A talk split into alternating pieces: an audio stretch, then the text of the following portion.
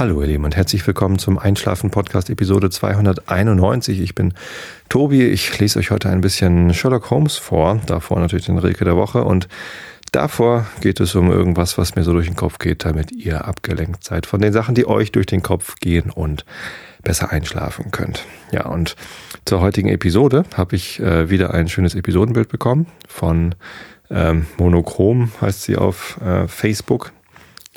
Ich glaube, der echte Name ist Monja. Zumindest hat sie damit mal eine, eine Nachricht unterschrieben. Ähm, ja, und das war ein Bilderrätsel. Und ich habe das Bild äh, gestern schon gepostet auf Facebook. Das heißt, da haben nur die Facebook-User unter euch was davon gehabt. Ähm, aber ja, es ist ja auch gar nicht so wichtig. Äh, ein, ja, und solange man nicht weiß, wie die Episode heißt, ist es so ein bisschen ein Bilderrätsel. Da ist also ein Schaf zu sehen, das so die Nase nach oben reckt, aber die Augen so zu hat und ähm, was man vielleicht übersehen hat, ist ein, ein Loch, auf das das Schaf zugeht. Und äh, das Bilderrätsel steht für den für das Sprichwort Hochmut kommt vor dem Fall. Denn das Thema, äh, für das ich mir ein Episodenbild von Monja gewünscht habe, ist Hochmut. Falls ihr euch erinnert, also wenn ihr hier schon länger zuhört, erinnert ihr euch vielleicht, gab es vor zwei Jahren eine Episode, die hieß ähm, Arcadia oder Arcadia. Und ich war mir schon damals nicht ganz sicher. Nee, Arcadia, so steht es zumindest auf, ähm, auf Wikipedia. Und es ging um Work-Life-Blend und Arcadia. Und dann habe ich wahrscheinlich noch irgendwas vorgelesen. Emanuel Kant wahrscheinlich. Ich weiß es nicht mehr. Ähm, Episode 168, glaube ich, wenn ich mich recht entsinne. Ich habe das eben nochmal nachgeguckt. Und was ich damals für eine Idee hatte, war, dass ich mal ähm, über die sieben Todsünden in diesem Podcast erzähle und so pro Episode eine dieser Todsünden mir vornehme. Das ist also ein, äh, eine Idee aus der christlichen Mythologie, ähm, was ich so ganz interessant finde, weil die, ähm, die Todsünden an sich ähm, nichts christlich, also nichts mit, mit Christus oder Gott zu tun haben, sondern das sind einfach nur äh, schlechte Charaktereigenschaften. Und tatsächlich ist es so, dass in der Wikipedia-Seite die Todsünde als solche auch gar nicht ähm, äh, zum Beispiel Arcadia, also Faulheit, Trägheit des Herzens genannt wird, sondern ähm, aus diesen sieben schlechten Charaktereigenschaften entstehen erst die, die Sünden. So, und ähm, diese sind, ich zähle sie mal auf, Superbia, der Hochmut, oder auch Eitelkeit, Stolz und Übermut, Avar Avaritia, die, äh, der Geiz oder die Habgier, Luxuria, die Wollust, Ausschweifung, Genusssucht oder Begehren, Ira, der Zorn, Wut oder Rachsucht, Gula, die Völlerei, Gefräßigkeit, Maßlosigkeit oder Selbstsucht, Invidia, Neid, Eifersucht, Missgunst. Und eben Arcadia, Faulheit, Feigheit, Ignoranz oder Trägheit des Herzens. Diese Charaktereigenschaften werden als Hauptlaster bezeichnet und unter dem im Mittelalter entstandenen Akronym Saligia zusammengefasst.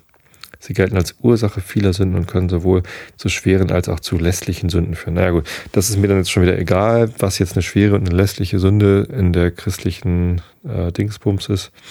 Ähm, es geht mir auch gar nicht um den christlichen Aspekt dabei. Ich finde es nur interessant, dass ähm, dass diese sieben Charaktereigenschaften ähm, in der christlichen ähm, äh, Dings, wie heißt denn das?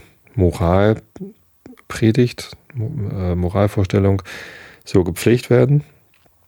Ähm, und da gibt es halt so Päpste, die noch irgendwie Charaktereigenschaften da hinzufügen und andere, die was wieder rausstreichen oder zusammenfassen oder so.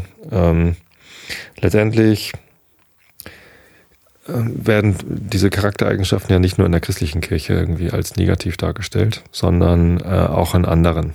Äh, und ich finde es halt immer ein bisschen, bisschen schade, wenn solche Aspekte, die eigentlich von der Kirche gepredigt werden, weil äh, die Kirche glaubt oder irgendwelche Leute in der Kirche glaubten, dass sie einem dabei helfen, das Zusammenleben zu erleichtern, auf die gleiche Stufe gestellt werden wie die meinetwegen Eingriffe in äh, Gesetzesgebung oder die, ja, den, den, eigenen Hochmut der Kirche, die, dass sich die äh, die Kirchenoberen eben zu äh, anmaßen, ähm, bestimmte Dinge zu entscheiden, die sie nicht zu entscheiden haben oder über Menschen zu entscheiden oder zu urteilen ähm, oder sogar Kriege zu verantworten. So, das, ja, ähm, finde ich halt immer schade, weil die Aussage an sich, dass diese sieben Charaktereigenschaften äh, mit großer Vorsicht zu genießen sind, beziehungsweise auch zu, zu sehr schlechtem Verhalten führen können, die äh, ist ja eigentlich richtig.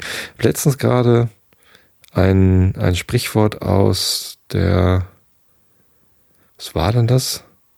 So ein Indianer-Sprichwort oder so, dass in einem Menschen zwei Wölfe miteinander kämpfen. Der eine ist der gute Wolf, der irgendwie für die guten Eigenschaften steht und äh, da wurden halt ähm, ja irgendwelche guten Eigenschaften wie Hilfsbereitschaft und Streben nach Glück oder was weiß ich alles irgendwie aufgeführt. Und dann gibt's den bösen Wolf, äh, der für die schlechten Charaktereigenschaften steht eben.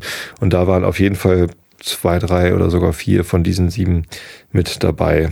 Ähm, Zorn auf jeden Fall, Neid und, ähm, und Hochmut auch. Und dann hat irgendwie, das hat irgendein ein alter Indianer einem, einem kleinen Indianerkind erzählt. Das Kind fragt dann, ja, und welcher Wolf gewinnt jetzt? Und der Indianer hat gesagt, der, den du fütterst. So, das heißt ja, in dieser äh, Werteumgebung gilt auch, kümmere dich um deine, um die guten Eigenschaften, das sind übrigens diese, äh, und sorge dafür, dass die schlechten Charaktereigenschaften möglichst eingedämmt werden. Ja, und dann hatte ich halt vor zwei Jahren die Idee, ich könnte der ja mal irgendwie durchrauschen. Äh, Rauschen bedeutet in diesem Fall, ich habe die letzten zwei Jahre nichts in der Richtung gemacht. Ähm, die Faulheit hat mich also gleich gepackt, die Arcadia. Nee, ähm, faul war ich ja nicht. Habe ja seitdem äh, über 100 weitere Episoden produziert.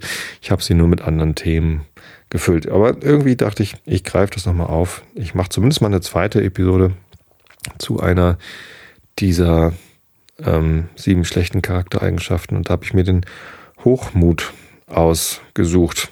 Ähm, gibt eigentlich gar keinen besonderen Grund. Steht hier halt in dieser Liste als erstes. Angefangen habe ich mit dem letzten. Ich hätte auch von unten nach oben gehen können. Neid wäre auch interessant gewesen. Äh, wobei ich da immer an Silvia Neid denke, die äh, Fußballtrainerin der deutschen Frauenfußballnationalmannschaft. Oh, vor der ich natürlich einen großen ähm, Respekt habe, weil sie tolle Arbeit macht.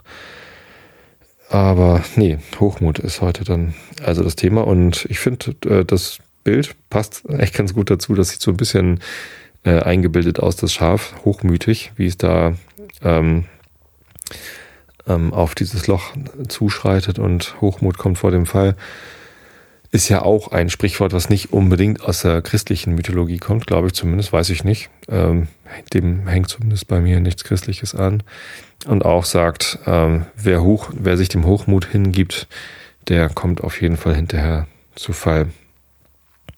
Auf der Wikipedia-Seite zum Thema Hochmut steht übrigens, ähm, dass man auch Anmaßung, Überheblichkeit, Arroganz, Einbildung, Blasiertheit, Prätensionen, äh, veraltet Hoffart oder Dünkel sagen kann. Das ist eine Haltung, die Wert und Rang oder Fähigkeiten der eigenen Person besonders hoch veranschlagt. Im Gegensatz zu Hochmut ist die Demut.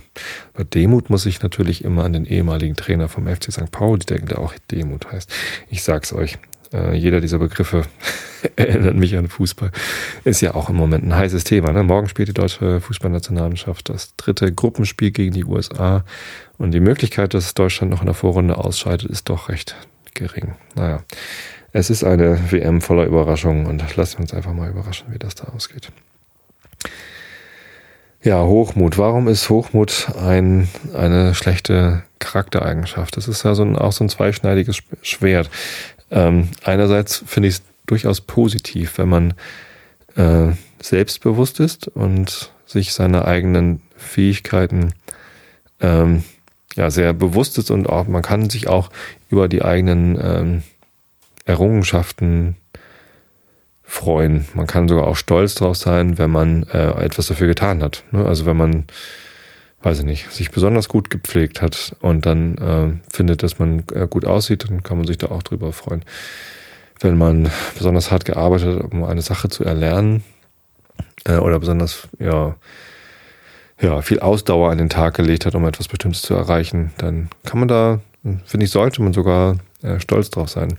Ein Problem wird es halt immer dann, wenn man sich durch diesen Stolz oder diese Freude über sich selbst äh, über andere stellt. Ja, das ist eine, das ist genau dieser, der Nachteil dieser Charaktereigenschaft des Hochmuts, dass man sagt, ähm, ich bin toller als du, weil das und das, keine, was auch immer die Begründung ist. Und ähm, das führt halt dazu, dass man erstens äh, den anderen verletzt, also man erzeugt damit ähm, Traurigkeit beim anderen. Äh, wahrscheinlich auch so eine Gegenreaktion, dass der andere sauer ist, nicht nur traurig, sondern böse. Ähm, und äh, man schadet auch sich selbst. Also nicht nur dadurch, dass der andere böse ist, sondern in einem selbst geht auch was verloren, nämlich ähm, die Möglichkeit zu erkennen, dass der andere eben auch gut ist. So, das ist äh, eine Sache, die man, glaube ich, leicht mal übersieht. Wenn man hochmütig ist und oder eitel und oder eingebildet oder wie auch immer man das da ähm, ausdrückt, dann äh, fällt es einem manchmal schwer, äh, zu, anzuerkennen, äh, wie toll eigentlich andere sind. Und das ist, ähm, da geht einem einfach echt was flöten. Egal, ob man die anderen durch den Hochmut böse macht oder nicht.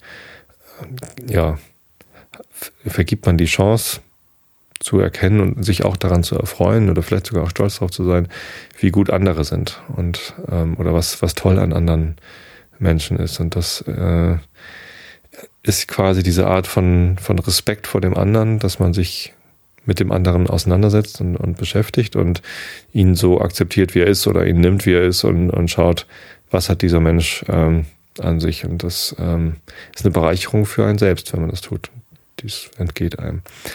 Insofern ist die Charaktereigenschaft Hochmut ähm, tatsächlich, ähm, ja, Hochmut kommt vor dem Fall, kann auch darauf hindeuten, dass wenn man hochmütig ist, äh, übersieht man die positiven Eigenschaften anderer und kommt deshalb zu Fall, weil man eben ähm, nicht genügend Respekt den anderen Leuten gegenüber aufbringt und dadurch ja bestimmte Chancen verpasst.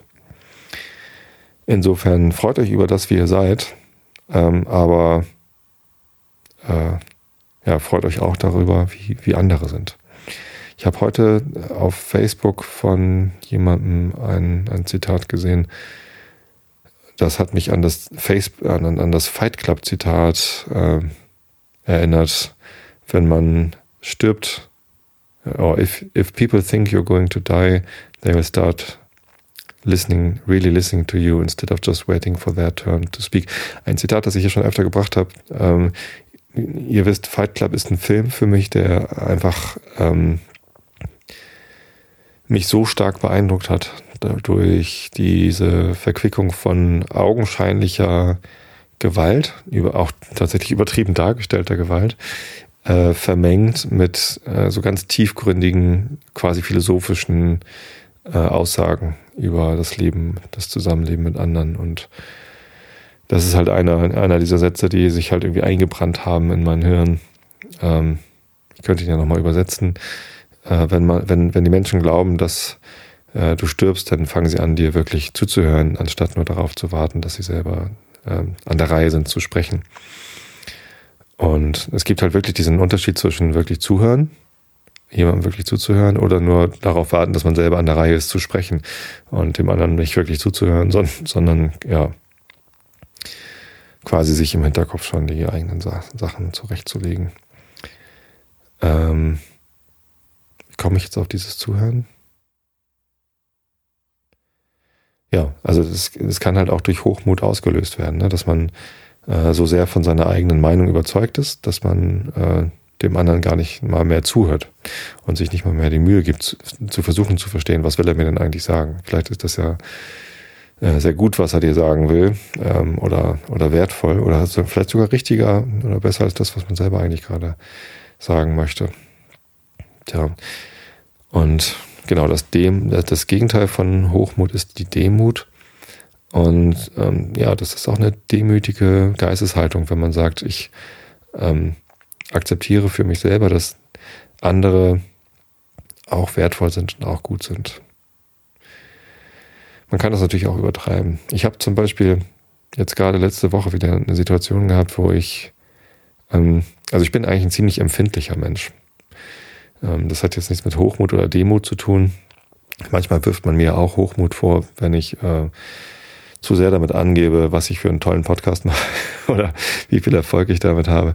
Es ist tatsächlich auch eine Sache, ähm, die mich sehr stolz macht. Ich bin da äh, sehr glücklich damit, wie das läuft hier mit dem Podcast. Ich verstehe das bis heute nicht, warum hier so viele Leute zuhören. Das überrascht mich jedes Mal wieder, wenn ich in die Statistiken gucke. Und das ist einfach jedes Mal wieder eine tolle Überraschung, wenn ich ähm, ein Geschenk von meinem Amazon-Wunschzettel oder eine E-Mail oder eine Facebook-Nachricht von einem von euch bekomme. Das ist, das ist toll. Und die Gefahr äh, besteht auch durchaus, dass ich dadurch ähm, äh, überheblich werde. Aber ich bin mir vollkommen darüber bewusst, dass das, was ich hier mache, das ist halt ein Hobby. Ich mache das gern. Vielleicht mache ich es gut. Ich weiß das gar nicht so genau. Ähm, ich habe jetzt heute mal in die Episode 168 oder ist das, was das ist, da mit Work-Life-Blend und Arcadia reingehört. Äh, besonders gut habe ich das da nicht gemacht, ehrlich gesagt. Also der Sound ist da. Jetzt habe ich es gerade wieder gemacht. Äh, ich denke dann ähm, und mach's dann gleich ich habe halt viel geschmatzt und man hört ganz viel so Mundgeräusche und so. Das ist, das ist nicht gut.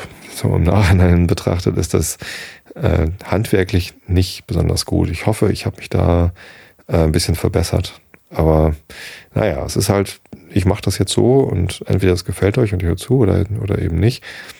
Ich habe aber auch einen riesen Respekt vor anderen Leuten, die Podcasts machen. Und da ist es mir eigentlich auch völlig egal, wie erfolgreich die damit sind oder, äh, oder wie gut sie das machen oder ähm, sondern ich, ich finde das einfach toll, was da in der Szene passiert und ähm, das hat alles seinen, seinen Platz und seine Berechtigung und solange es die Podcaster selbst irgendwie glücklich macht, aus welchen Gründen auch immer, gibt es ja auch die unterschiedlichsten Gründe. Es muss ja nicht unbedingt viele Hörer sein, sondern es kann auch sein, dass es halt genau die richtigen Hörer sind oder äh, was weiß ich, Kommentare auf der Seite oder ja, was auch immer die Leute daran glücklich macht zu podcasten. Es gibt ja die unterschiedlichsten Motivationen dazu. Ähm, äh, wollte ich gerade Demut eigentlich noch sagen. Ich verstricke mich hier gerade wieder. Ähm, Demut hatte ich auch schon mal als Thema, ne? Ne, ich wollte, jetzt habe ich gerade echt den Faden verloren. Wo war ich denn gerade hin? Ähm, wie komme ich denn auf diese, den Vorwurf, dass, dass mir vorgeworfen wird, äh, dass ich hochmütig gewesen sei? Nee, eigentlich wurde mir vorgeworfen, dass ich äh, ähm, was war denn das? Selbstherrlichkeit wurde mir vorgeworfen, genau. Ach so, und das, ähm, ja genau, da, da wollte ich darauf hinaus, dass ich sehr ähm, sehr empfindlich bin. Denn dieser Vorwurf der Selbstherrlichkeit, der kam ja nicht von vielen. Das waren irgendwie zwei, drei Leute, die mir das vorgeworfen haben. Oder einer hat es mir vorgeworfen und zwei andere haben es vielleicht bestätigt, dass ich teilweise so rüberkomme. Und das, ähm, wenn mir jemand sowas sagt, ähm, ich meine, hier hören jetzt irgendwie pro Episode 15.000 Leute zu und wenn mir zwei Leute was sagen, könnte ich natürlich auch sagen, ja, pff, rutsch mir doch den Buckel runter, ist mir, ist mir egal, was du von mir hältst, äh, solange die anderen alle glücklich mit mir sind. Aber es ist nicht so, sondern es trifft mich. Ich nehme mir das zu Herzen und kümmere mich drum, was, was da vielleicht sein könnte. Ähm, und das halte ich tatsächlich für eine Eigenschaft an mir, die, die ist vielleicht ein bisschen empfindlicher, als es sein müsste.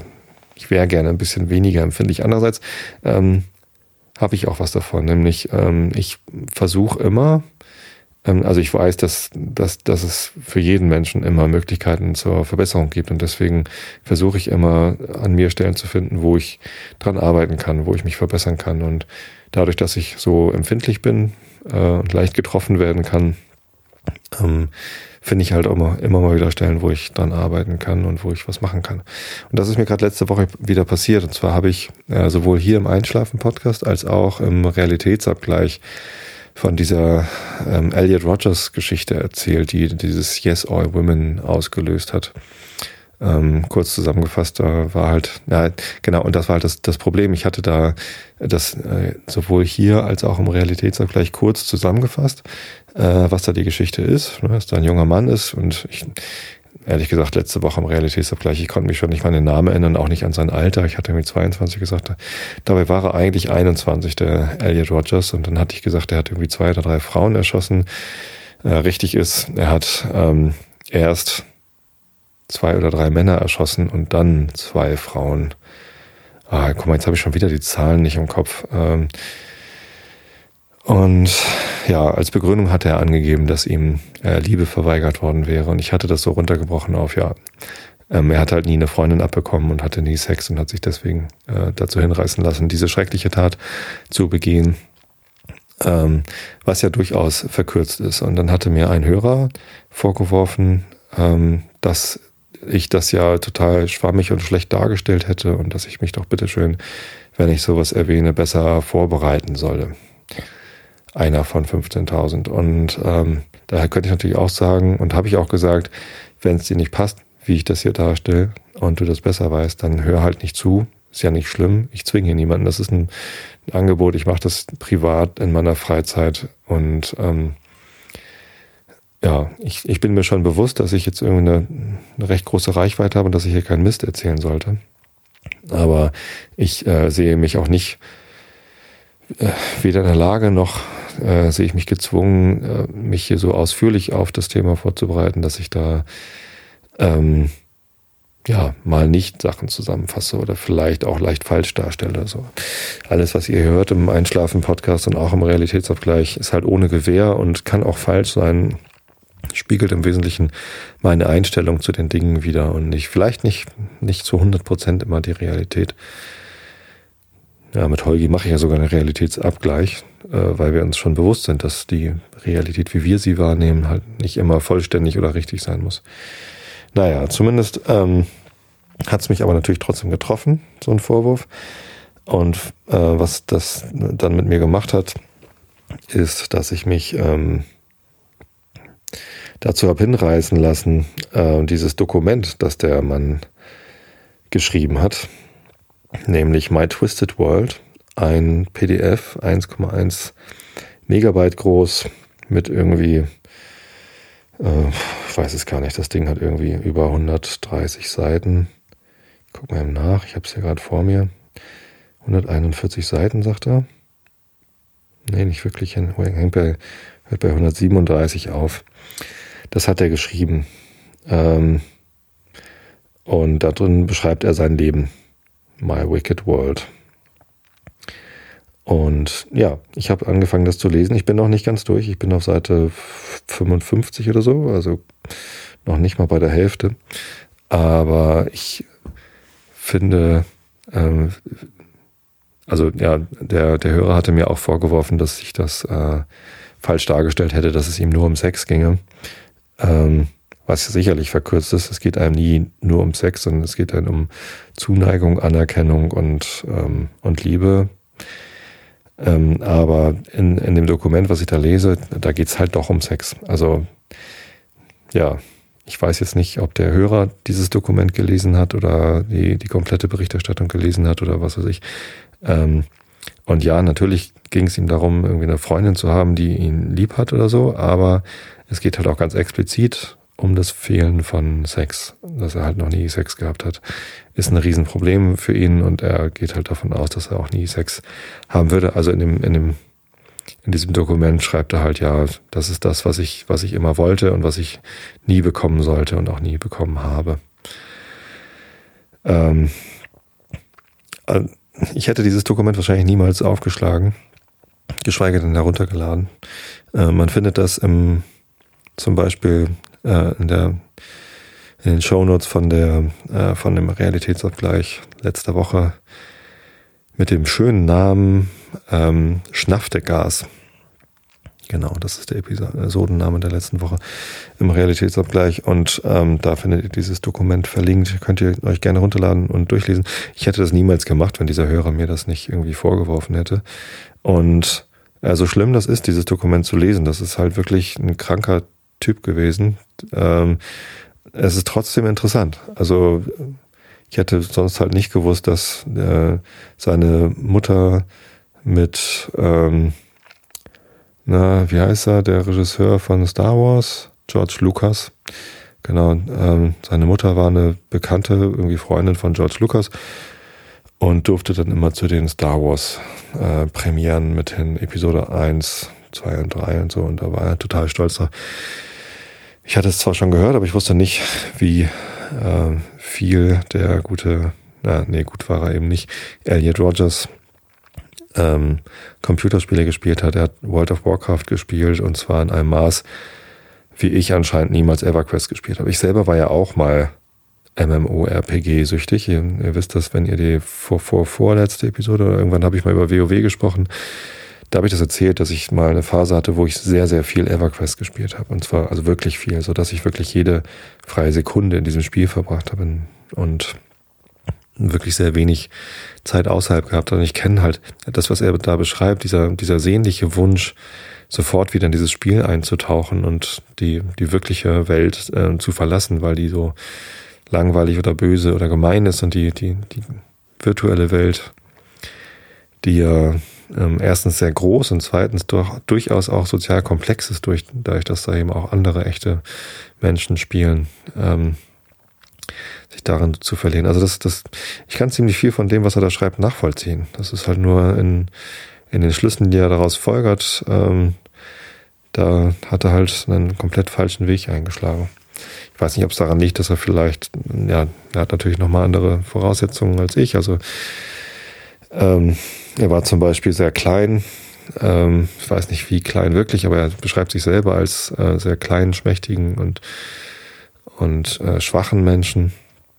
Ich war dagegen eigentlich immer eher groß. Ich habe darunter gelitten, dass ich halt so eine lange Bohnenstange war als Kind. Ähm, da haben mich die anderen Kinder auch ausgelacht. auch nicht angenehm. Ähm, Elliot Rogers, da haben sich die Eltern getrennt, als er irgendwie Kind war. Wie alt mag er gewesen sein? Äh, fünf oder so? Oder sechs? Ich habe es jetzt gerade nicht im Kopf. Gestern schon angefangen zu lesen, aber irgendwie so und ähm, ja, das, ich glaube, wenn man äh, mit geschiedenen Eltern aufwächst, da, das sind einfach Eindrücke, das sind andere, als wenn man so aufwächst wie ich. Und meine Eltern waren halt äh, für immer verheiratet, bis mein Vater gestorben ist. Und haben da auch, ähm, ja, mussten da auch dran arbeiten. Also ich habe das mitbekommen, dass sie auch Konflikte hatten. Ähm, und die haben sie halt aus dem Weg geräumt. Das hat mich geprägt. Vielleicht ist deswegen, und ziemlich sicher ist deswegen auch Liebe ein so großer Wert für mich geworden ähm, und, und Zusammenhalt. Ähm, und Liebe nicht im Sinne von äh, zärtlicher Zuneigung und Sex, sondern Liebe im Sinne von bedingungslose Hingabe ist mir sehr wichtig. Und das ist definitiv der Fall, weil meine Eltern mir das so vorgelebt haben. Und geschiedene Paare waren für mich damals, ähm, also ich bin ja auch auf dem Dorf aufgewachsen und als ich dann dort ein Paar hat scheiden lassen, war das halt im ganzen Dorf Gespräch und für mich war das halt eine Katastrophe, dass das überhaupt passieren kann, auch, auch wenn ich die Leute gar nicht so gut kannte. Ähm, ja, das sind schon, schon unterschiedliche Welten, in denen man dann aufwächst. Tja. Ähm, ja, und er war halt sehr jung, als er angefangen hat, diese Spiele zu spielen. Also er beschreibt da irgendwie, dass er mit elf angefangen hat, Halo zu spielen auf der Xbox und mit zwölf oder dreizehn hat er angefangen, World of Warcraft zu spielen und ähm, das habe ich nicht. Ich habe durchaus mit, mit neun am C64 so Donkey Kong gespielt oder so. Ähm, aber Ballerspiele, ich weiß gar nicht, wann ich mein erstes Ballerspiel gesehen habe. Also so Ego-Shooter, mein erster Ego-Shooter, den ich selber hatte, war, glaube ich, Quake 1 oder Doom. Und da war, da habe ich schon allein, also da war ich schon 20 oder so. Keine Ahnung. Vorher habe ich sowas, glaube ich, nie gesehen. Weiß ich nicht. Ähm, ich will jetzt hier keine, keine Gewaltspiele-Diskussion an, anzetteln oder so. Es ist, glaube ich, auch, auch falsch und verkürzt, wenn man jetzt sagt, ah, der Elliot Rogers hat da irgendwie Menschen erschossen, mehrere, weil er irgendwie Ballerspiele gespielt hat oder so. Glaube ich nicht. Ähm, dann hätte ich das schon längst tun müssen, weil Quake 3 Arena habe ich so intensiv gespielt, dass ich da schon, schon relativ gut drin war. Also nicht, nicht Bundesliga-mäßig äh, gut, aber ich konnte mich auf den meisten Servern, auf denen ich gespielt habe, einigermaßen behaupten und manchmal war ich dann auch Erster nach so einer Runde. Ja, ordentlich Railgun schießen. Ja.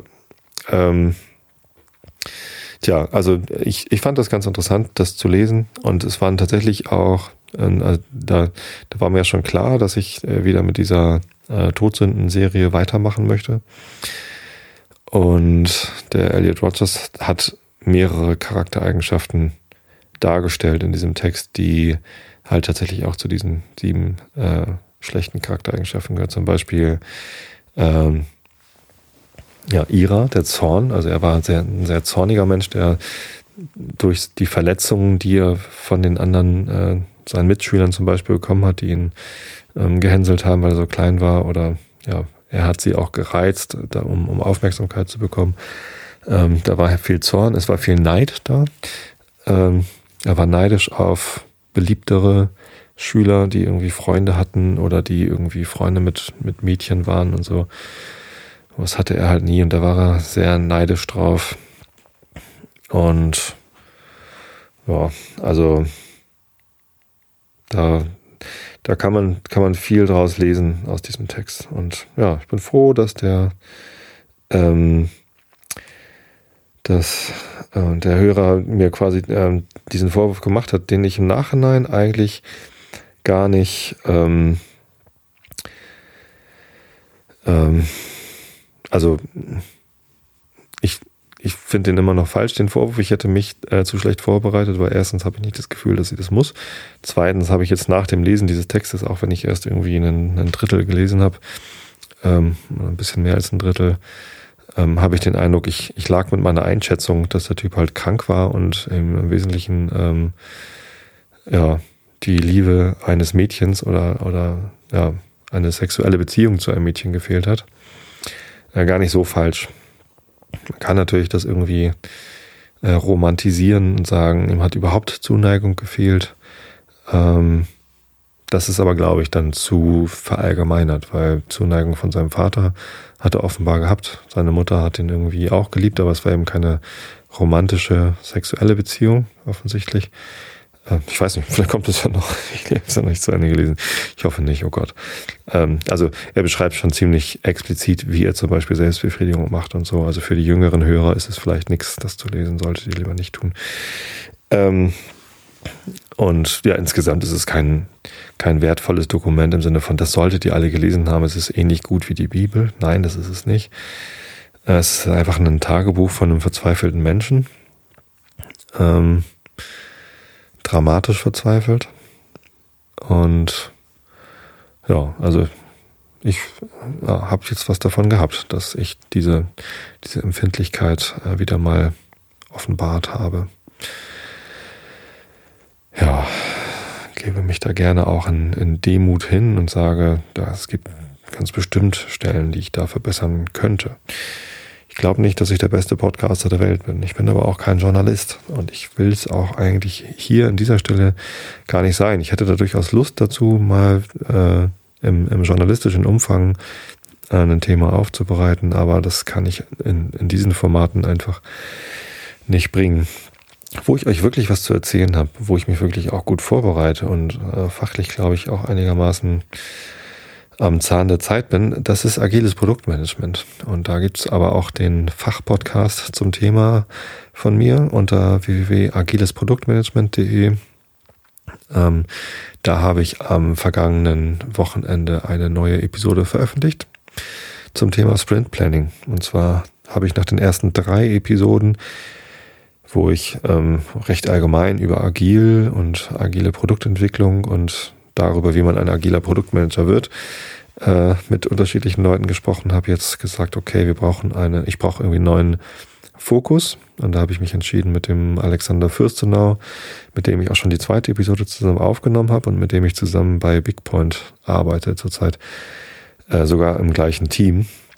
Also er ist äh, Agile Coach, Schrägstrich Scrum Master und ich bin Product Owner für, ein Team mit dem mache ich gemeinsam jetzt eine kurze Staffel, in der wir pro Episode einen, ein Artefakt aus dem Scrum-Zyklus durchgehen. Und wir fangen an mit dem Sprint Planning.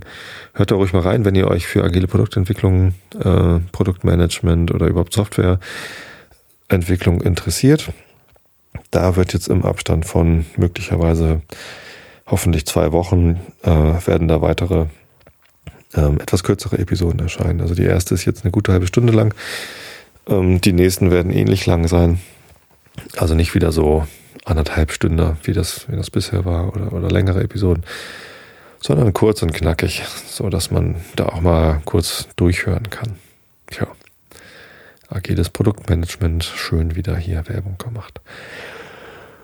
Gut, dann ähm, ja, zum Thema Hochmut fällt mir jetzt gerade gar nichts weiter ein. Ich gucke nochmal eben in den Chat, was da so los ist. Ja, ins Bordell gehen, das ist, glaube ich, was anderes. Ne, das ist, wenn man, wenn man sich sexuelle Zuneigung kauft, dann ist das was anderes, als wenn ein, äh, ein Partner sich dem halt freiwillig hingibt, äh, ohne Bezahlung, sondern aus eigener, aus eigenem Verlangen. Das ist dann schon, glaube ich, was anderes. Ähm, ich bin etwas leise, höre ich gerade. Ja, das macht Auphonic hinterher wieder gut. Auphonic äh, gleicht das ja alles schön aus. Und hm. Was für eine wilde Podcast-Woche. 168 ist übrigens richtig äh, als Episodennummer für Work-Life-Blend und Arcadia. Und ich habe Immanuel Kant vorgelesen. Ja, dann lese ich euch jetzt den Rilke der Woche vor. Er ist ein etwas kürzerer Rilke der Woche als letzte Woche. Da hatten wir diesen, diesen Monster-Rilke. Ein Riesen-Rilke. Und heute, wenn mein Kindle anspringt, gibt es einen kürzeren, nämlich Sankt Sebastian von Rainer Maria Rilke.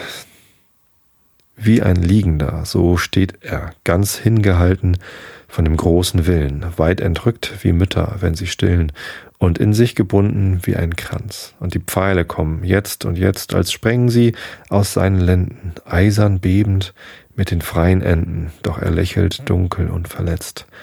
Einmal nur wird seine Trauer groß und die Augen liegen schmerzlich bloß, bis sie etwas leugnen, wie Geringes, und ließen sie verächtlich los, wie die Vernichter eines schönen Dinges. Ja. Kurz und knackig. Jetzt kommt von Arthur Conan Doyle Sherlock Holmes, eine Studie in Scharlachrot von äh, aus dem Nullpapierverlag in der Kindle-Edition bei 65 Prozent ihr Lieben, Augen zu und zugehört. Auf Wiedersehen, sagte er, sich über ihre kleine Hand beugend und nahm seinen breiten Sombrero ab. Sie ließ ihren Mustang eine kühne Schwenkung machen, versetzte ihm einen leichten Schlag mit der Peitsche und flog davon, die Landstraße hinunter, eine hohe Staubwolke hinter sich aufwirbelnd.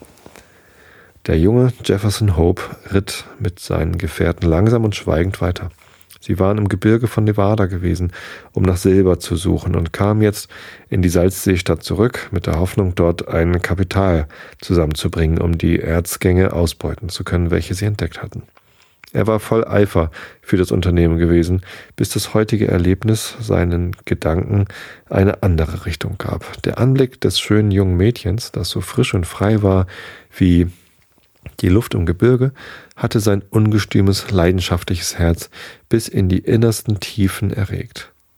Als sie ihm aus den Blicken entschwunden war, wusste er, dass ein Wendepunkt in seinem Leben eingetreten sei und dass weder die Silbermine noch sonst etwas auf der Welt für ihn von Bedeutung war, neben dem neuen, ihn ganz beherrschenden Gefühl. Die Liebe, die in seinem Innern erwachte, glich nicht der plötzlichen und veränderlichen Laune eines Knaben, es war die wilde, unbezwingbare Leidenschaft eines Mannes von stolzem Sinn und starkem Willen.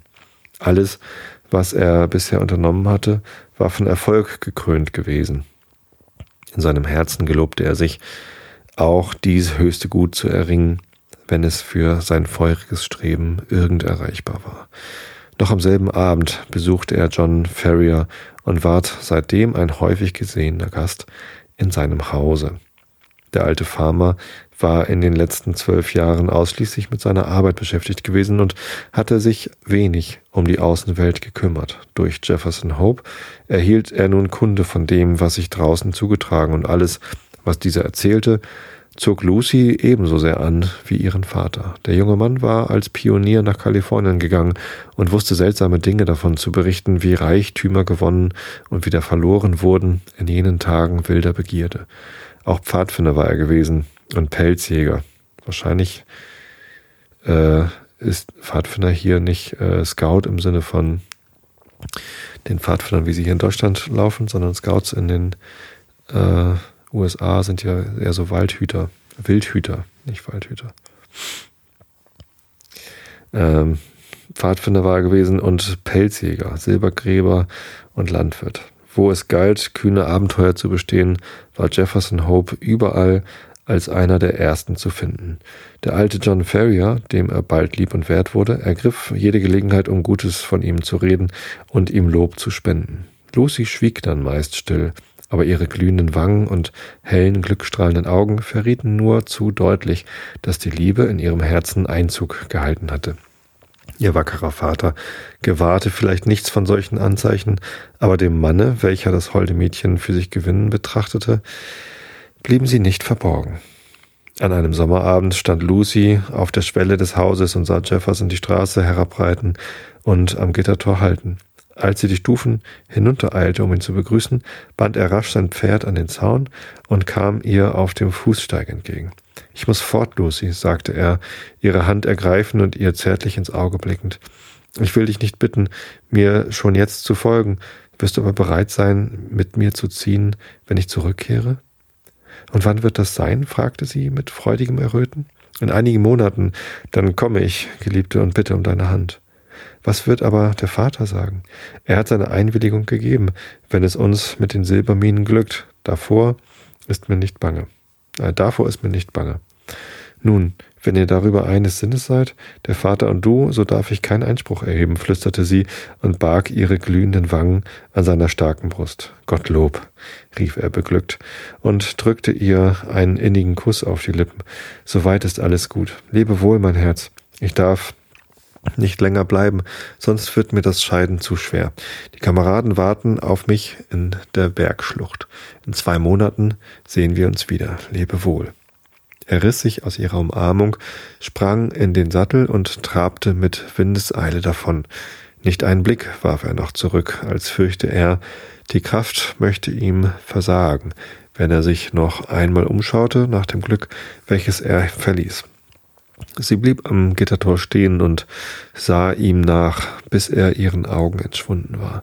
Dann kehrte sie ins Haus zurück. Ein glückseligeres Mädchen als Lucy Ferrier gab es in jenem Abend in ganz Utah nicht.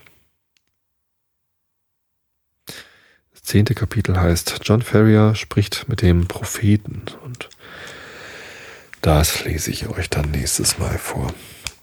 Ihr Lieben, ähm, ich wünsche euch allen eine gute Nacht und eine gute Woche.